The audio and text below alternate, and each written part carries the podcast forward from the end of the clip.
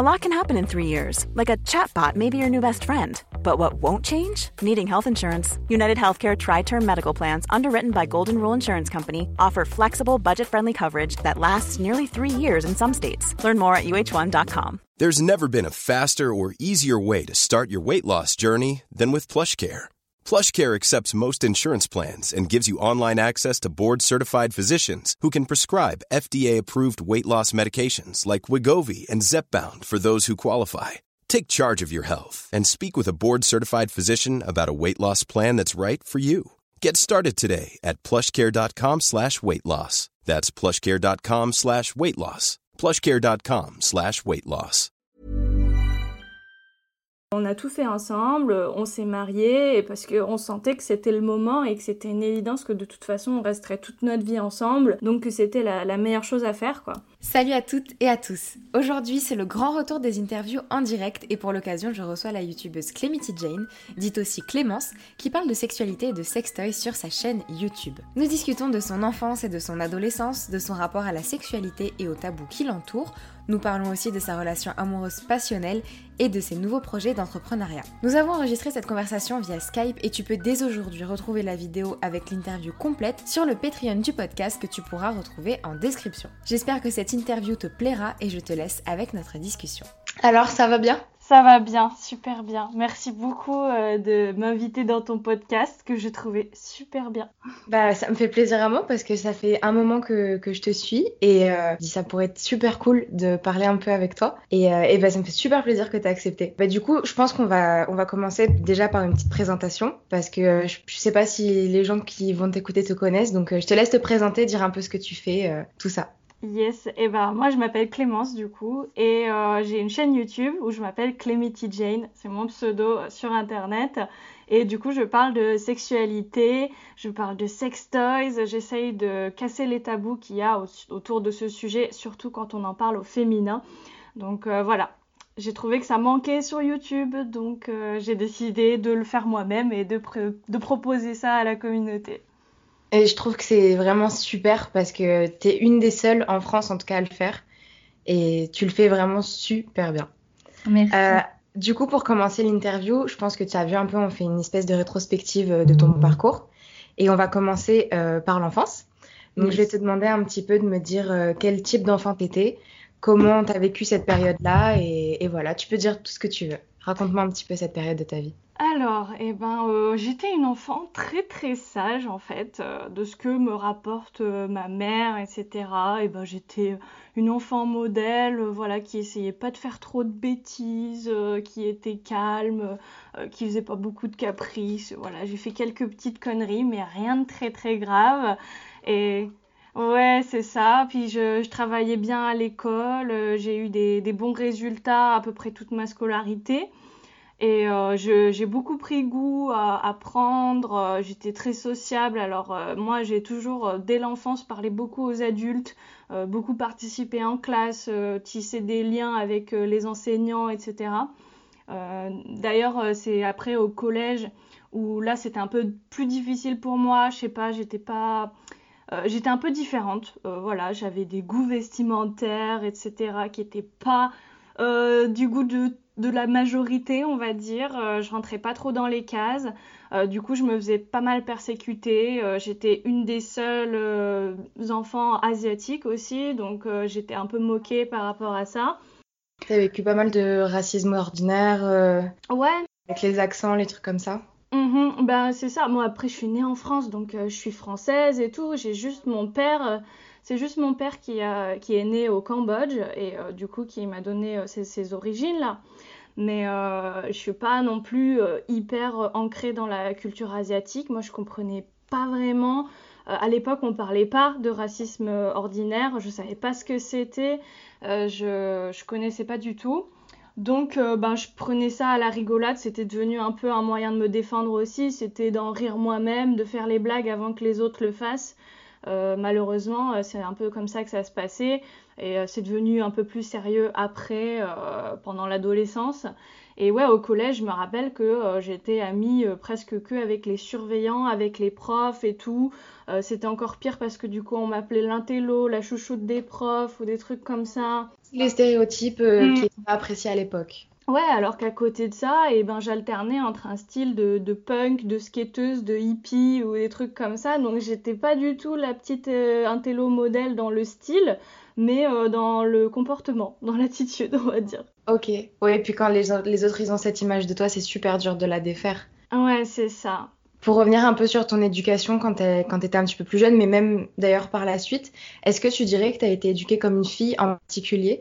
Dans le sens où, euh, est-ce que euh, tu as senti par exemple des interdictions, des obligations, des choses qui, qui, étaient contraintes par rapport à, à ton genre pendant ton éducation? Est-ce que tu l'as ressenti ça, ce genre de choses? Bah, pas tellement. Après, euh, ma mère m'a bien, bien euh, insufflé euh, cette féminité, en fait, parce que elle, elle voulait une fille. Dès qu'elle a été enceinte, elle savait que ce serait une fille. Et elle a, du coup, beaucoup transféré ça sur moi, je pense. Qu'elle me mettait des jolies petites robes, etc., quand j'étais enfant. Mais ça m'a beaucoup plu, en fait. Et j'aimais beaucoup ça. Euh, j'ai joué à la poupée, etc. Mais euh, j'avais aucun, aucun impératif à jouer avec des jouets de filles. Donc à côté de ça, j'avais des trucs de construction, j'avais des trucs euh, entre guillemets de garçons qui étaient genrés comme garçons. J'avais beaucoup dans mon entourage de, cousins. Je suis enfant unique, donc j'ai pas de frères et sœurs, mais du coup j'ai été beaucoup élevée avec mes cousins, cousines, et du coup je jouais beaucoup avec les cousins qui étaient des garçons et qui jouaient des jeux de garçons, et j'y prenais part on jouait à s'inventer des, aventures, euh, des jeux de combat. Je me rappelle qu'à l'époque, on était fan du premier euh, film de Matrix. Donc euh, voilà, on jouait à, Neo et Trinity avec mon cousin.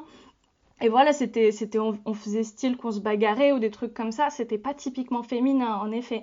mais c'était mixte et puis ça dérangeait pas mes parents et ils me laissaient faire et ils m'encourageaient à faire tout ce qui me plaisait. Donc j'ai eu aucun, aucune restriction par rapport à mon genre. Et du coup, tu as eu des bons rapports avec tes parents à cette période-là? Et même par la suite d'ailleurs? Mmh, ouais, toute ma vie, ça a été très très bien. Euh, après, euh, mon père était un peu moins à l'aise avec le côté éducatif euh, de son rôle de, père. Alors, il était, il était un pilier pour la famille et tout, et il donnait de l'amour à sa façon. mais c'était toujours un peu en, détournant des, des, boutades et tout. Il disait pas les vrais mots parce que c'était trop dur pour lui mais euh, il les disait autrement et on le comprenait. Donc euh, il n'y avait pas de souci. Puis en même temps très câlin et tout, donc euh, c'était parfait. Et il avait clairement dit à ma mère que voilà toutes les décisions qui étaient à prendre pour mon éducation, eh ben c'était elle qui les prenait, c'était elle qui voyait avec moi et qui, qui me prendrait en charge, même si finalement il prenait les décisions à deux et il était toujours là à ses côtés. Donc j'ai été beaucoup plus fusionnelle avec ma mère et puis euh, après, j'ai perdu mon père aussi euh, assez tôt, euh, à l'adolescence. quand j'avais 15 ans, il est décédé d'une maladie assez foudroyante. D'accord. Donc voilà. Mais toute ma vie, j'ai été vraiment très vraiment comblée et enviée de mes amis par rapport à mes parents qui étaient les plus cool, qui étaient extrêmement permissifs avec moi, mais pas laxistes non plus. Euh, mais c'est que vu que je faisais pas de bêtises, ma mère me laissait la liberté de faire mes expériences, euh, d'aller en soirée, de boire de l'alcool, fumer des clopes et tout. Mais parce que, bah, en fait, elle me, elle me disait tous les dangers qu'il y avait. Pareil pour l'habillement, euh, si je m'habillais un peu sexy quand j'expérimentais un peu les styles vestimentaires, elle me disait mais euh, quand tu vas sortir comme ça, fais attention parce qu'il y a des hommes qui vont te regarder. Est-ce que tu es capable d'assumer ces regards? Est-ce que tu es capable de, de voilà, de te sentir à l'aise dans la rue? Parce que ça va pas être la même sensation que devant ton miroir maintenant. Et j'ai trouvé ça génial en fait qu'elle m'explique ces choses-là, mais qu'à la fin le choix reste en, ma possession. Et du coup, ça a toujours été comme ça pour tout. Elle me disait un peu, euh, elle me mettait en garde mais elle ne m'interdisait pas bêtement les choses. Parce que de toute façon, si elle m'avait interdit énormément de choses, j'aurais voulu enfreindre euh, ces interdits. Complètement, ça te permet aussi toi d'avoir euh, la connaissance de ce qui est pas bien, mais de pouvoir quand même avoir la liberté de l'expérimenter. C'est ça, c'est ça. Bon, du coup, bah voilà, j'ai j'ai eu un peu des expériences pas très agréables et tout, et puis je me suis aperçue par moi-même que c'était pas un bon choix à faire pour la vie quotidienne. Et du coup, ça se passait très bien comme ça. Et après, par la suite, dans l'adolescence, là, tu nous as parlé un peu du collège. Euh, au lycée, comment ça s'est passé? Est-ce que ça, ça allait un petit peu mieux peut-être? Parce qu'on dit souvent que le collège, c'est aussi la période où les gens sont un peu plus ouverts, où les styles s'affirment un peu plus. Est-ce que ça a été plus facile peut-être à, ce moment-là? Ouais, T'as réussi à plus t'affirmer? Mmh, Ça a été beaucoup beaucoup plus facile parce que déjà j'ai euh, fait tout plein de démarches pour euh, ne pas aller à mon lycée de secteur avec tous les gens qui qui me, me harcelait euh, au collège. C'était une volonté de ma part et je sentais que j'en avais besoin. J'avais expliqué ça à mes parents, on en avait parlé et du coup, euh, ils m'ont accompagnée dans cette démarche. Donc, euh, j'ai fait du russe juste pour changer de lycée de secteur parce qu'il y avait la carte scolaire à l'époque et tout. Donc, je devais faire une lettre de motivation, voilà, quand je sortais de ma troisième pour aller dans mon lycée de rêve en centre-ville, en plus dans la grande ville, quoi, parce que j'étais à la campagne. Et euh, du coup, bah, j'ai réussi et j'ai intégré ce lycée qui était génial parce que euh, très imbibé artistiquement, euh, lycée à très bonne réputation, un peu un peu bourgeois quoi, je pense aussi. Hein, même si moi j'ai toujours été plutôt de la classe moyenne, on va dire. Et du coup, il y avait un club de théâtre, par exemple, que j'ai intégré tout de suite en arrivant parce que ça m'attirait depuis longtemps. Et euh, du coup, j'étais avec les théâtres qui faisaient de l'art plat et tout. donc, euh, c'était des gens euh, très créatifs et très ouverts d'esprit. Donc, qui avaient aucun problème, au contraire, qui adoraient mes aspirations créatives au niveau vestimentaire et qui me jugeaient pas. Tu trouvais un groupe, en fait, qui, t'a mm, mm. accueilli. Et, et, je pense que ça se voit même encore maintenant dans, dans ta façon d'être, je pense. Oui, oui, oui. Bah, j'ai toujours aimé expérimenter et un peu euh, exprimer ma personnalité avec, euh, avec l'apparence. Donc euh, voilà, ça faisait plaisir d'avoir un environnement où, où ce que j'étais était accepté, mais en même, même plus qu'accepté, était apprécié par les autres. Alors c'était immense, c'était un changement immense. Après, ça a été dur parce que c'est pendant mon année de seconde que mon père est décédé. Euh, donc forcément une période très difficile et tout, euh, scolairement parlant, du coup j'avais tout abandonné même si j'étais très capable. Heureusement j'ai beaucoup de professeurs qui s'en sont aperçus et qui, euh, qui ont dit ouais on sait que tu es capable de rattraper le retard mais que là tu avais besoin d'une pause parce que c'était pas voilà c'était pas le moment. Et du coup après en première et eh ben j'ai bien repris et j'ai fait une bonne scolarité au lycée et euh, ça s'est très bien passé. Et t'as passé quoi comme bac du coup? J'ai fait un bac L. J'étais encouragée par tous mes profs à aller en S malgré une année un peu chaotique. Ben, j'avais fait un premier semestre euh, avant le décès de mon père qui était fabuleux euh, aux yeux des profs. et du coup, ben, ils, me disaient tous, mais va en S, va en S. Pareil à la fin, fais une prépa, fais une prépa. Moi, je disais, ben non, moi j'ai envie de faire de la littérature. Je suis vachement plus intéressée par les lettres que par les sciences.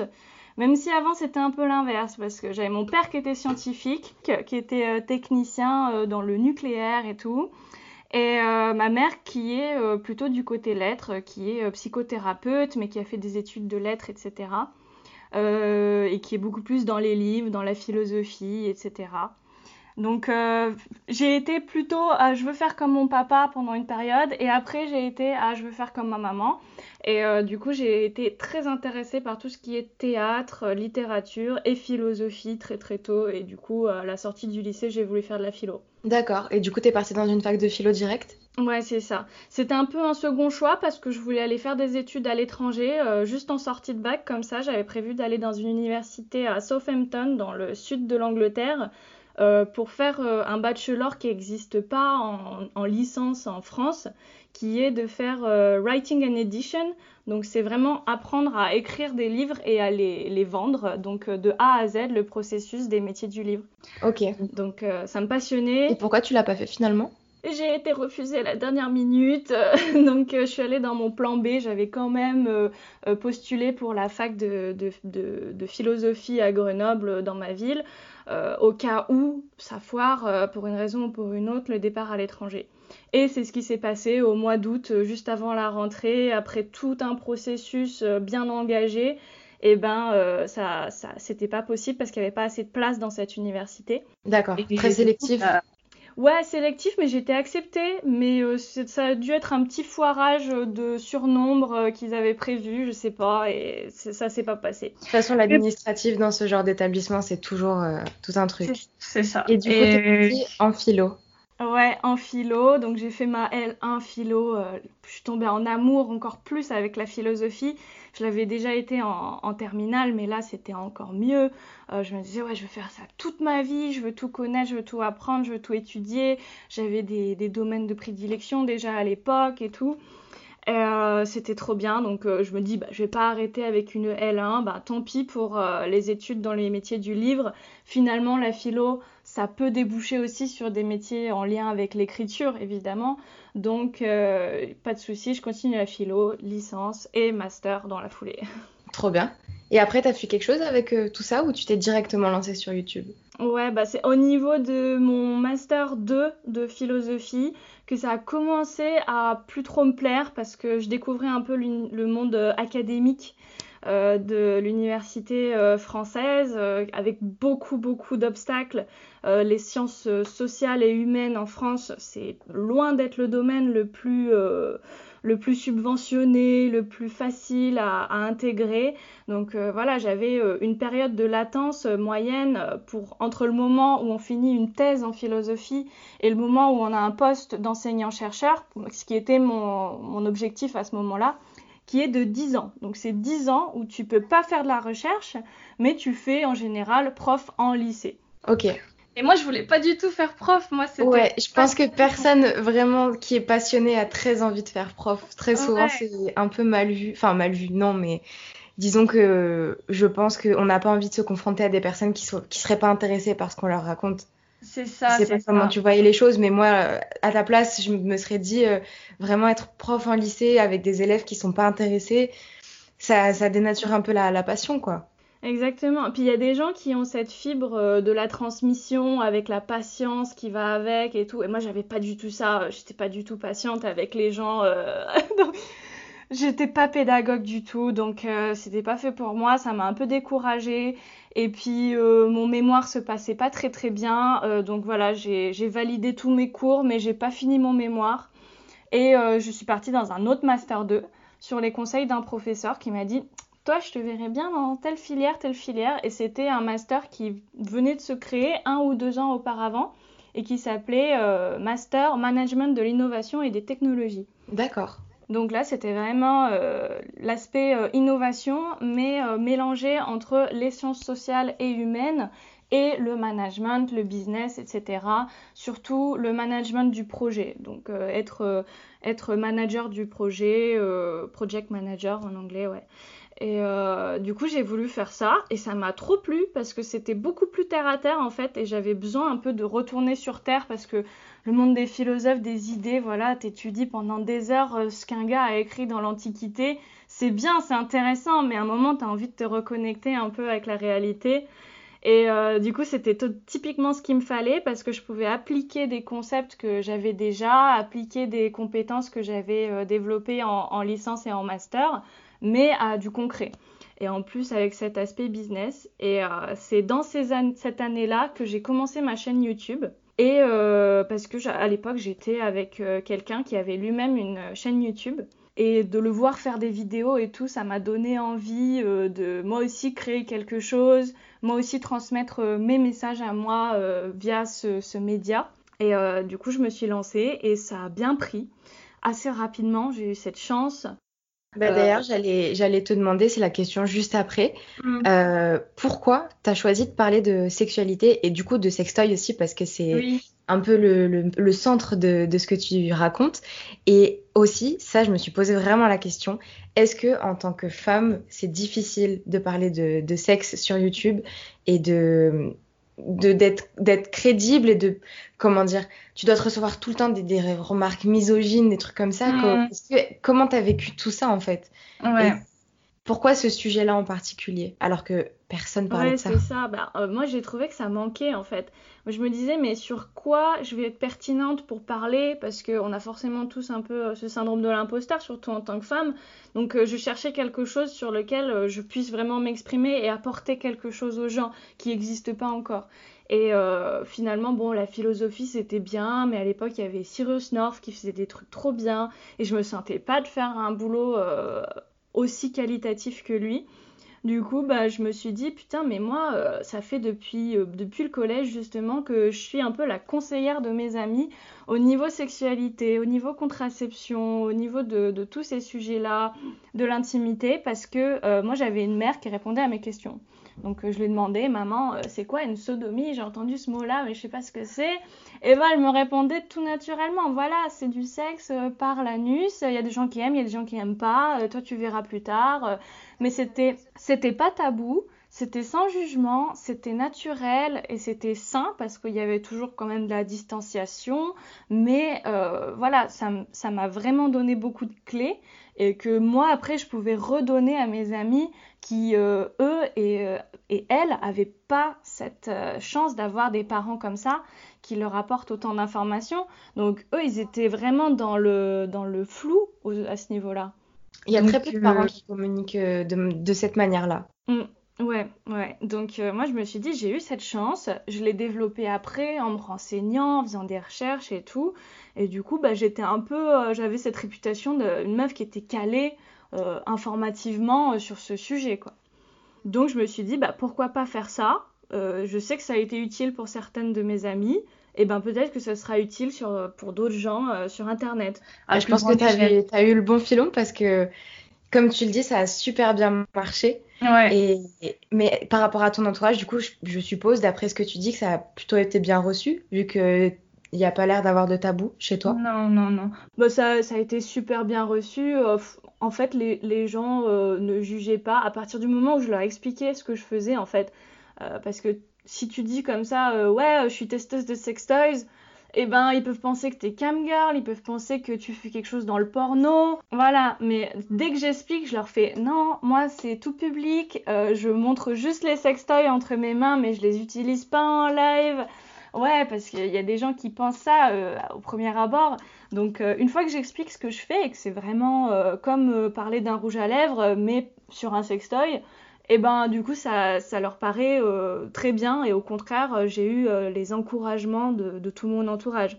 Après, bon, les, les commentaires sur la chaîne, évidemment, j'ai eu des vagues de haine, des, des commentaires haineux et tout mais c'est quand même assez restreint. Je pense qu'il y a beaucoup, beaucoup de créatrices de contenu qui prennent vraiment pire. Euh, après, moi, j'ai le fait que ça soit. Non seulement je suis une femme, donc je vais avoir toutes les critiques sur le corps, sur l'apparence, etc., sur la voix, euh, que comptent toutes les créatrices de contenu. Mais euh, il y avait le fait que je parlais de sexualité. Donc, c'était soit l'une des deux options c'est soit ils ont envie de faire l'amour avec moi, soit ils me détestent et ils me trouvent dégueulasse, tu vois.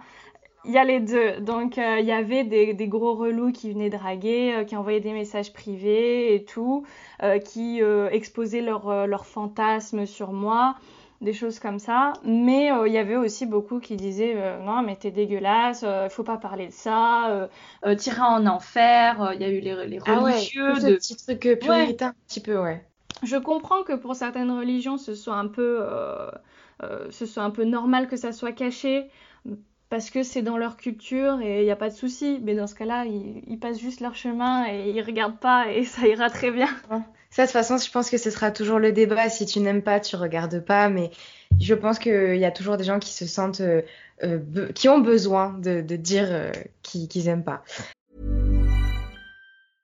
Imagine the softest sheets you've ever felt. Now imagine them getting even softer over time. That's what you'll feel with Bowl and Branch's organic cotton sheets. In a recent customer survey, 96% replied that Bowl and Branch sheets get softer with every wash. Start getting your best night's sleep in these sheets that get softer and softer for years to come. Try their sheets with a 30-night guarantee. Plus, get 15% off your first order at bowlandbranch.com. Code BUTTERY. Exclusions apply. See site for details. Quality sleep is essential. That's why the Sleep Number Smart Bed is designed for your ever evolving sleep needs. Need a bed that's firmer or softer on either side? Helps you sleep at a comfortable temperature? Sleep Number Smart Beds let you individualize your comfort so you sleep better together. JD Power ranks Sleep Number number 1 in customer satisfaction with mattresses purchased in-store. And now, save 50% on the Sleep Number limited edition Smart Bed for a limited time. For JD Power 2023 award information, visit jdpower.com/awards. Only at a Sleep Number store or sleepnumber.com. Hey, I'm Ryan Reynolds. Recently, I asked Mint Mobile's legal team if big wireless companies are allowed to raise prices due to inflation. They said yes. And then when I asked if raising prices technically violates those onerous two-year contracts, they said, "What the f*** are you talking about? You insane Hollywood ass." So to recap, we're cutting the price of Mint Unlimited from $30 a month to just $15 a month. Give it a try at mintmobile.com slash switch. $45 up front for three months plus taxes and fees. Promo rate for new customers for limited time. Unlimited more than 40 gigabytes per month. Slows. Full terms at mintmobile.com. Millions of people have lost weight with personalized plans from Noom. Like Evan, who can't stand salads and still lost 50 pounds. Salads generally for most people are the easy button, right? For me, that wasn't an option. I never really was a salad guy. That's just not who I am. But Noom worked for me. Get your personalized plan today at Noom.com. Real Noom user compensated to provide their story. In four weeks, the typical Noom user can expect to lose one to two pounds per week. Individual results may vary. Euh, en tout cas, moi, sur ta chaîne, quelque chose que j'aime énormément et qui, je trouve, commence à être de plus en plus le, le cas sur, sur euh, les plateformes Internet. les plateformes Mhm. Internet. Ouais. Euh, c'est le fait de parler de manière inclusive, donc surtout de parler de la communauté LGBTQI+, euh, d'utiliser le, les, les pronoms il et elle ou LE, etc. Ouais. De, de faire en sorte d'inclure tout le monde dans tes vidéos. Et euh, en parcourant un peu ta chaîne, en, en, en préparant cette interview, j'ai vu que tu avais vraiment beaucoup de contenu où tu interviewais des gens, où tu faisais en sorte voilà, d'inclure tout le monde pour que tout le monde se Ouais. sente concerné. Et euh, je voulais savoir pourquoi tu avais fait ce choix-là, euh, éditorial hein, finalement, de, de- d'inclure tout le monde, et qu'est-ce que ça t'a apporté à, à toi aussi? Ouais, bah en fait, c'est au tout début de ma chaîne où euh, bah, moi, typiquement, je me suis dit, bon, bah, je présente des sextoys brandés pour femmes, évidemment. J'étais très peu éduquée finalement sur les problématiques LGBT. Je savais que ça existait, mais c'était pas quelque chose. J'avais pas été confrontée à ça dans ma vie, dans mes proches, etc. Euh, un peu au milieu gay, mais c'était tout, quoi. Et puis, euh, du coup, mes premières vidéos, je me suis dit, ah bah, je vais m'adresser à des meufs hétéros. Donc, euh, j'ai parlé comme si je parlais à des meufs hétéros. Des, des meufs cis et, et hétéros. Et du coup, bah, j'ai pas du tout été inclusive dans mes premières vidéos. Et j'ai eu des commentaires parce que j'ai eu des gens qui m'ont dit mais c'est dommage parce que moi euh, eh ben j'ai un vagin mais je suis pas une femme et euh, tu vois je pourrais utiliser le sextoy dont tu parles mais j'ai l'impression que tu t'adresses pas du tout à moi. Et ça a été fait de façon très cool, de genre oui, euh, si tu peux être inclusif, c'est mieux, et puis sinon, j'aime bien quand même. Donc c'était très sympa, et je me suis dit, mais ouais, ces, gens-là, ils ont raison, en fait. Et du coup, j'ai tout remis en question, je me suis beaucoup documentée, j'ai appris à connaître ce milieu, le vocabulaire, etc. Et euh, du coup, bah, j'ai trouvé ça déjà super intéressant. Et puis en plus, euh, j'ai trouvé que c'était important de, mettre ça en place sur ma chaîne. Donc voilà, je parle plutôt euh, des appareils génitaux des gens parce qu'on parle de sextoys, donc c'est vraiment un appareil qui stimule une partie du corps. Mais le genre social des gens, finalement, on s'en fiche un petit peu. Donc je parle de personnes à vagin et de personnes à pénis, et c'est beaucoup plus simple comme ça en fait. Et du coup, chacun se peut euh, se, se, se lier à tel contenu ou tel autre selon euh, ce qu'il a entre les jambes. Euh, voilà, c'est plutôt simple. Complètement. Et est-ce que, euh, du coup, pour venir sur un truc un petit peu plus pratique, est-ce que tu aurais un conseil à donner à quelqu'un, donc une femme, un homme ou autre, qui voudrait se lancer dans l'aventure des, des sextoys? Est-ce que tu as des choses à faire, des choses à pas faire? Que, qu'est-ce que tu pourrais donner comme conseil aux gens? Oh ben je sais pas parce que enfin moi il y a des gens qui, viennent me demander ah oui j'aimerais bien euh, devenir testeuse de sextoy euh, comment je fais? Et en fait euh, je leur dis mais je suis pas devenue ça en voulant le devenir donc c'est petit à petit donc en commençant à en parler que les marques sont venues que j'ai pu en faire un business que j'ai pu en faire voilà quelque chose de professionnel euh, mais tu choisis pas. Mais c'est en produisant du contenu que ça va venir petit à petit. Donc euh, produire, produire, produire, euh, même si on n'est pas satisfait, satisfaite.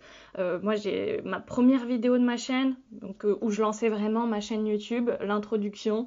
Je l'ai retournée trois fois avant d'être un peu contente du truc et d'arriver à l'uploader. Mais euh, je pense qu'il faut pas faire ça.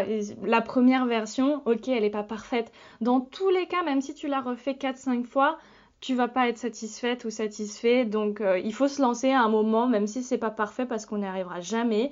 Et il faut produire et c'est en produisant qu'on arrive à avoir quelque chose de mieux en mieux qualitativement, techniquement, puis même dans, nos contenus, quoi. Donc euh, faut se lancer, quoi. Euh, tu parlais du coup tout à l'heure, on parlait d'ailleurs des, parents qui euh, des fois ont du mal euh, à parler de sexualité avec leurs enfants et, tout ça. Est-ce que, parce que je sais qu'il y a pas mal de parents qui écoutent le podcast, mm-hmm. la moyenne d'âge c'est du 19 à 45 ans.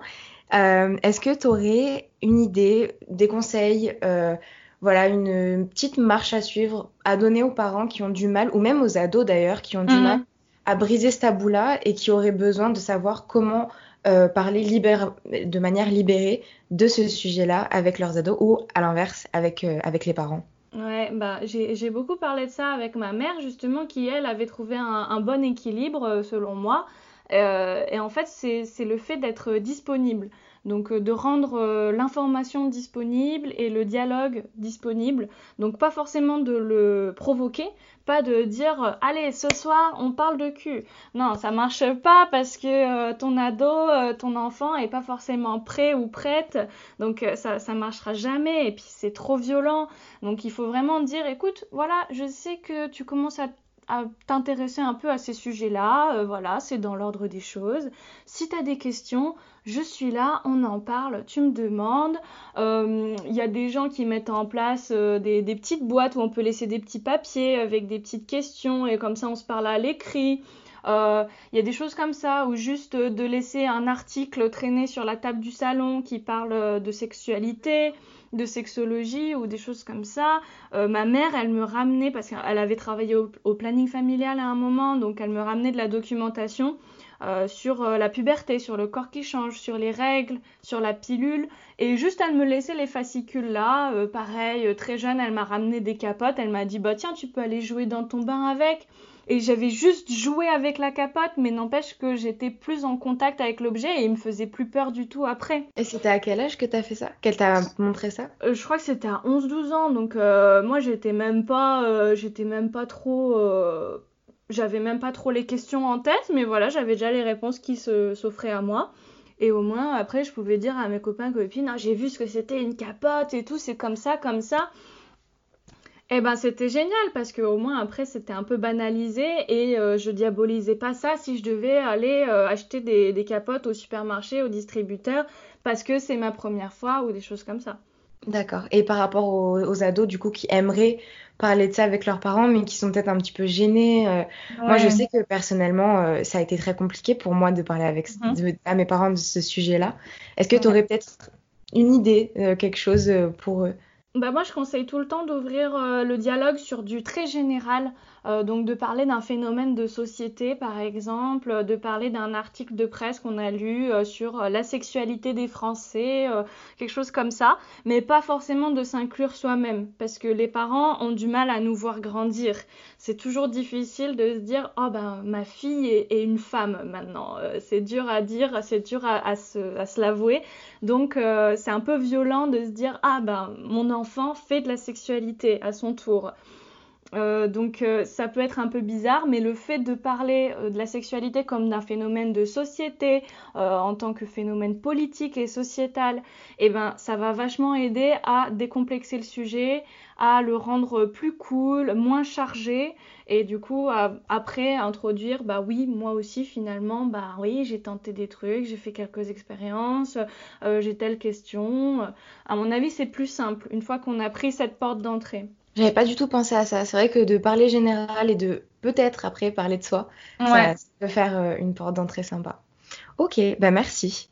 Euh, on va parler un petit peu plus de, toi et de ta vie de couple, parce qu'en ce moment, tu es en couple du coup avec un homme qui n'est pas français. Euh, je si je me trompe pas, il est de Sibérie, c'est ça? Ouais, il est né en Sibérie. Euh, donc tu l'as rencontré à l'étranger, il a bouleversé ta vie. Euh, je me souviens que j'avais vu une vidéo où tu disais que tu avais décidé que ce serait l'homme de ta vie, donc vous, étiez, vous, vous, aviez, vous, étiez mariés euh, très très rapidement, au bout de peut-être une semaine, il t'avait fait sa demande ou quelque chose comme ça. Mhm. Et ça m'avait inspiré, je m'étais dit mais c'est génial de se dire que c'est toi qui décides et que t'as pas à attendre que ce soit le destin qui te dise voilà ça fait cinq ans que vous êtes ensemble, ce sera l'homme de ta vie. J'ai trouvé ça vraiment génial. Euh, et du coup, est-ce que tu pourrais nous raconter du coup cette rencontre qui s'est faite à l'étranger euh, et puis toute cette, toute cette, histoire un petit peu euh, autour de votre, de votre couple? Bah ouais, en fait, j'étais à l'étranger, j'étais dans une période de ma vie où euh, j'avais rompu, j'étais libre, j'étais très contente d'être célibataire, j'enchaînais les aventures, les sex friends, j'avais des partenaires réguliers mais on n'était pas en couple, euh, j'étais pas du tout exclusive, donc euh, voilà, j'étais dans la liberté totale et les expériences sans lendemain et tout. Et ça m'allait très bien, je me disais bah tiens, je partage ma vie avec personne, je suis indépendante et je fais ma carrière, je me concentre sur le professionnel. Et voilà, je fais un voyage euh, avec ma mère euh, pour Noël. On est allé en Israël, à Tel Aviv, parce que moi j'avais pour projet euh, d'habiter à Tel Aviv pendant six mois, un an, parce qu'il y a un, gros pôle là-bas d'entrepreneuriat, de start-up, etc. Et moi qui commençais à, lancer ma chaîne et qui voulais en faire un vrai business, un vrai projet pro, même plus grand que juste YouTube, et eh ben je me disais c'est là-bas qu'il faudrait que je sois pour, pour lancer tout ça. Et euh, finalement, euh, j'allais juste pour voir un petit peu comment serait la ville, euh, Tel Aviv, etc. Et j'arrive, je vais sur Tinder parce que bon, voilà, il faut s'amuser un peu pendant les vacances. Et puis j'ai trouvé un tatoueur et puis je lui ai proposé de, de, me tatouer le lendemain parce que j'avais envie aussi de repartir avec un petit tatouage souvenir. Et voilà, on a fait un Tinder date tatou et puis ça s'est très bien passé. Et on était euh, totalement d'accord sur le fait que ce serait sans lendemain et qu'on profite pendant les vacances, on est ensemble et euh, qu'après, bah voilà, on ne vient pas du même pays, euh, donc non. Ouais, on parle en anglais. Là encore, à l'heure actuelle, on parle beaucoup en anglais entre nous. Et ouais, ça s'est passé comme ça. Et à la fin d'une semaine passée à, se voir régulièrement, on s'est dit non, quand même, il y a plus que juste un flirt de vacances. Et euh, quelques mois après, il m'a rejoint en France. Et euh, du coup, on a décidé ensemble euh, d'habiter en France, du moins pour un temps. Et c'est allé très vite parce que lui, il a senti extrêmement rapidement qu'il voulait passer sa vie avec moi. Moi, pareil. C'était comme une évidence. On n'a pas eu trop de questions à se poser. Euh, la seule question, elle venait presque de l'extérieur en se disant ouais mais normalement ça se fait pas comme ça. Alors est-ce qu'on fait une erreur si on fait comme ça? Est-ce que euh, lui il a pris des risques, il a abandonné toute sa vie, toute sa carrière pour changer de pays. Donc à la base il est né en Russie, il, a, une famille euh, biélorusse et il est né en Russie. Et après il a déménagé en, en Israël quand il avait 2-3 ans. Et euh, là, de nouveau, il se retrouvait expatrié euh, dans un nouveau pays. Euh, et il l'a fait vraiment pour moi, pour qu'on puisse être ensemble. tout ce que ça implique aussi administrativement, c'était difficile.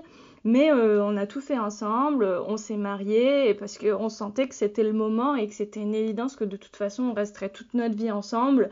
Donc que c'était la, meilleure chose à faire. quoi. Vous n'êtes pas posé de questions vous avez, vous avez foncé? Non, non, c'était évident, donc il n'y avait pas de questions à se poser. Moi, j'ai tout de suite abandonné toute idée d'être avec d'autres personnes, parce que ça m'intéressait plus. Moi, j'avais envie d'être que avec lui et je sentais que ça, ça c'était pas prêt de changer, quoi. Donc, et tu m'avais parlé dans ton mail aussi, je l'ai pas marqué dans la question, mais il me semble que tu m'avais parlé de ça, de conversion au judaïsme.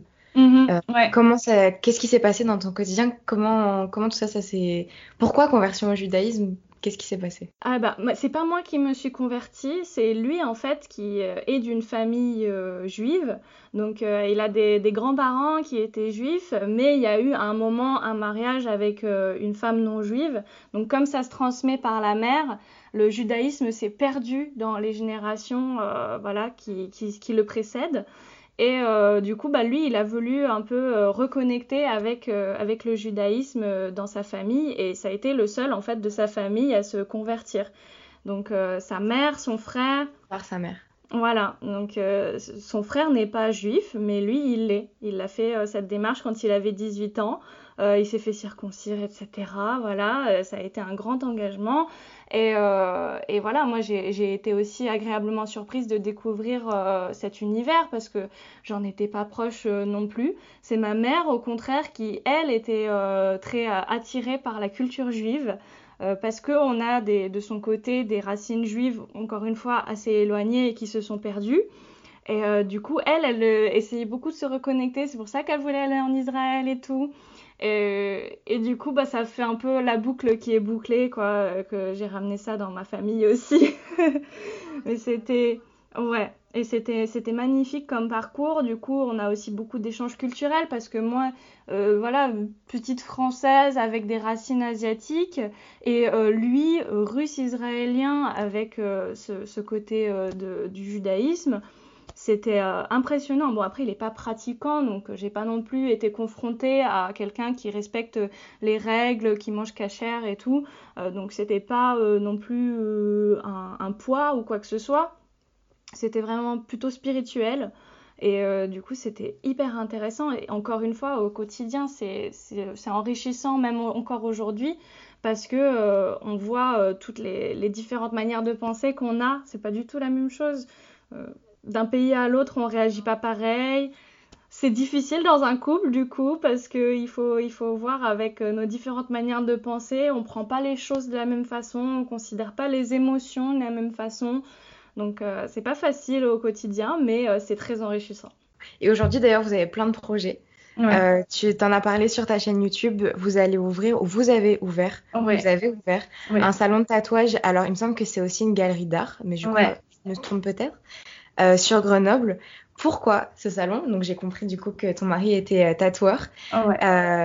et pourquoi aussi le concept de galerie d'art? Est-ce que tu peux nous en parler un petit peu? Ouais, bah en fait, euh, il a euh, ce projet depuis longtemps. Euh, en même temps, quand il est arrivé comme ça, il était un peu, il y avait un temps d'adaptation certain hein, qui a pris quelques années. donc, il se sentait pas d'ouvrir son, son, propre business à lui. Mais là, voilà, c'est arrivé à un moment où il y a eu un petit tournant dans sa carrière en France et il s'est dit, bah ouais, j'aimerais bien ouvrir mon salon mais en même temps, il n'a pas encore un niveau de français suffisant pour faire tout ce qui est administratif, pour gérer tout ce qui est business et tout. Il n'a pas forcément le bagage pour. Lui, c'est vraiment un, artisan dans le sens où c'est tatoué qui, qui, le passionne. Mhm. Donc, euh, bah, moi, je lui ai dit, écoute, moi j'ai un petit bagage en management, euh, j'ai fait de l'entrepreneuriat, euh, bon, moi je me sens de gérer ça.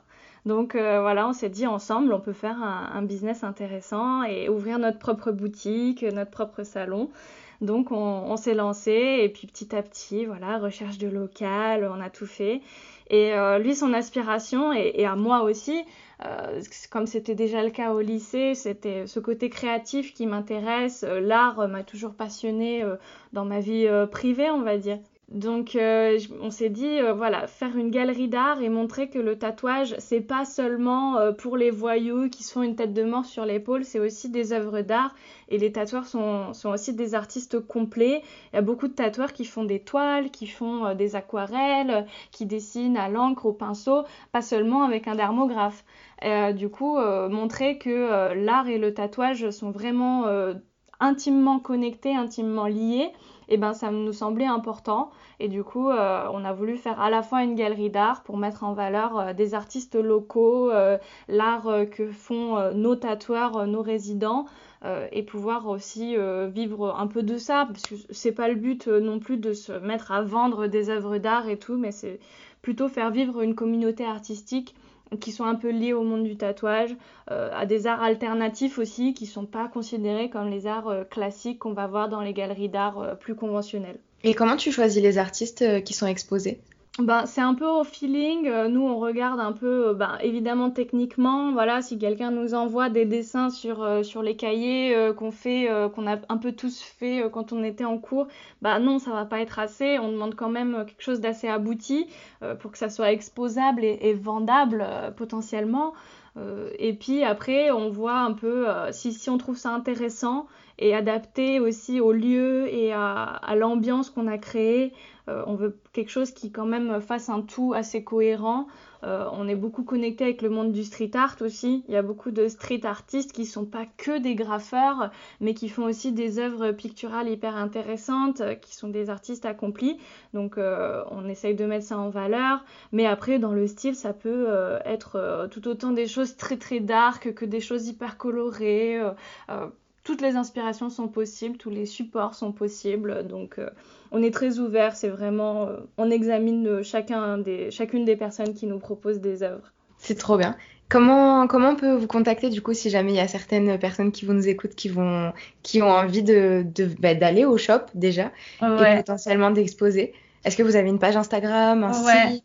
On a un site web qui est euh, exodustattoo.fr, tout attaché. Euh, et puis, Description de toute façon. Yes, il y a un email de contact, il y a un formulaire de contact sur le site aussi. Euh, mais voilà, contact exodustattoo.fr, tout simplement. Ok, ça marche super. alors, si tu pouvais écrire une lettre à ton toi de dans, de dans 5 ans, qu'est-ce que tu lui dirais? Euh, je dirais, euh, j'espère que tu es arrivée à tomber enceinte. Vous essayez d'avoir un enfant Ouais, on essaye euh, depuis un moment maintenant d'avoir un enfant. C'est en projet, mais c'est c'est une aspiration qu'on a eue aussi depuis le début. pareil, au moment du mariage et tout, c'était comme logique qu'on voulait avoir des enfants ensemble. Marc, c'est le premier homme en qui je vois un père, en plus d'un copain, d'un amant, etc. Donc euh, ça a été euh, une aspiration que j'avais pas du tout avant, mais c'est comme quoi c'est juste quand t'as la bonne personne en face de toi que, que ça vient. Mais là, euh, ouais, j'aimerais beaucoup tomber enceinte et qu'on puisse avoir un enfant et qu'on se lance dans cette nouvelle aventure en parallèle de celle qu'on a déjà entamée. Donc ouais, ça fait beaucoup, mais, mais voilà, c'est les aspirations. C'est pas forcément logique, hein. Donc euh, on va voir. Donc j'espère que, que, je serai dans, dans, une jolie maison et, euh, avec un, petit euh, à nos côtés et que les, les projets vivront encore plus et se seront développés. donc je lui souhaite tout ça à, la Clémence de, dans 5 ans. Ce serait quoi ton objectif de vie ultime? Hmm, Je sais pas, mais arriver à, à, continuer à vivre de mon contenu sur la sexualité aussi en parallèle du studio. Euh, arriver à rendre le studio un peu indépendant parce que là pour l'instant je le, porte un petit peu sur mes épaules quoi. Puis euh, à l'avenir j'aimerais bien en fait qu'il roule un petit peu de lui-même et que moi je puisse continuer euh, ma carrière entre guillemets dans le monde de, de, la sexualité et arriver à être une référence une conseillère pour un maximum de monde peut-être avec d'autres moyens que les vidéos YouTube mais euh, j'espère en tout cas euh, que briser les tabous et rendre la sexualité moins, euh, moins touchy qu'elle n'est maintenant. C'est ça. je pense que tu as quand même beaucoup contribué ces, ces dernières années. Hein. Ouais, mais il y a encore du travail alors. Ah, il y a toujours du travail, ça c'est sûr. Est-ce que tu dirais que tu es heureuse aujourd'hui? Ah oui, oui, oui, très, très. Bah, c'est, une vie à la fois euh, hyper stressante, euh, voilà, avec des, des problèmes d'adultes et tout. Euh, c'est quand même assez récent, voilà, payer des impôts, tous les trucs comme ça. Donc, c'est chiant par moments, mais il y a tellement, tellement de choses enrichissantes à côté et le fait de, de créer ses propres choses. Moi, j'ai jamais été quelqu'un qui, qui me destinait à être salarié, à être employé d'une entreprise avec un patron et tout.